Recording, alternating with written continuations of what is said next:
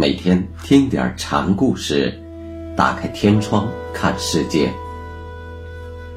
禅宗登陆一节，今天给大家讲石头西迁禅师的第二个小故事，题目是石头禅师。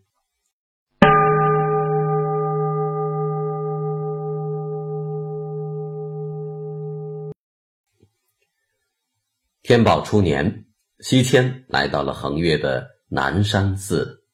寺的东面有一块大而平坦的磐石，西迁便在石上结庵而住，因此人称石头和尚。有一天，他偶然在寺院的藏经楼里看到鸠摩罗什的弟子僧肇写的文章，其中有。会万物为己者，其为圣人乎？这样的一句，石头读了很受触动，手抚着积案，反复琢磨，心想：圣人能够忘掉自己，所以万物无不是其自己。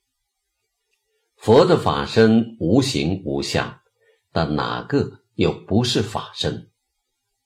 原亮的灵境，通明体透，照耀在万象中间。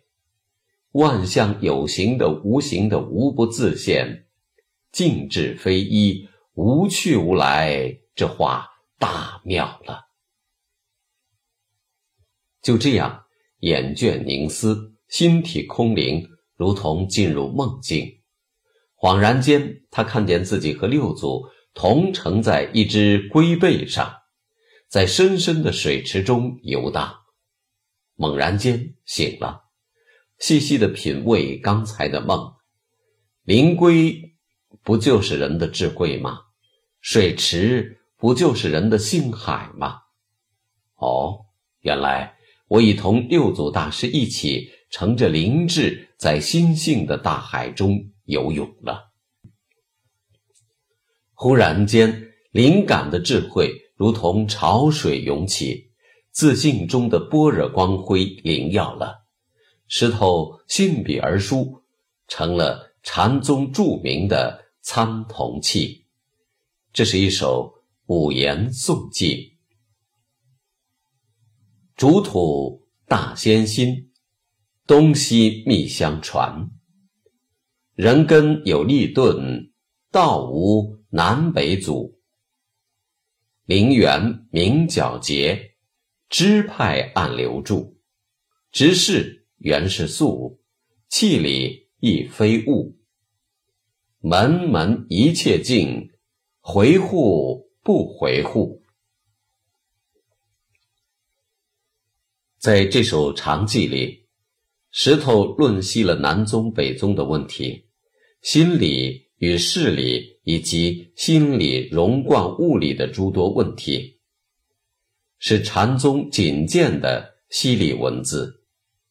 道教中的魏伯阳曾作参同契，禅宗中的石头禅师也有参同契，这是禅宗从本土固有文化汲取智慧灵感的一例。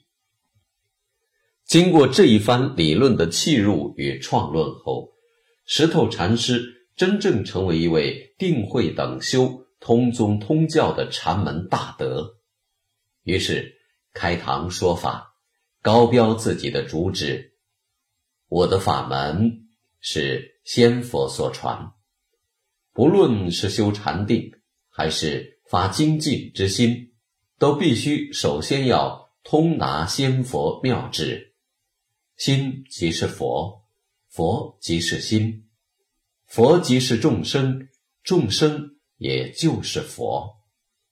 菩提与烦恼同体异名，你们要首先当知自己的心灵，心体与心用，断灭与恒常都是一样的，无所谓尽，也无所谓垢，湛然圆满，凡圣其同。你们的心灵应物而显，其用无方。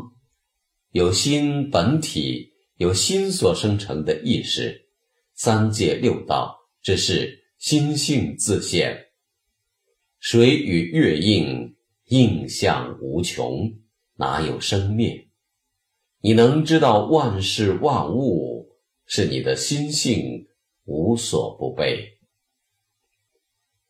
石头在心即佛的观念上，与南岳一系、马祖等并无大的不同，但其重实理论的融通，强调首先妙达佛旨，这的确是自家门风。正因如此，石头才能在起步较晚的情况下。光大清源一系与马祖道一并配而行。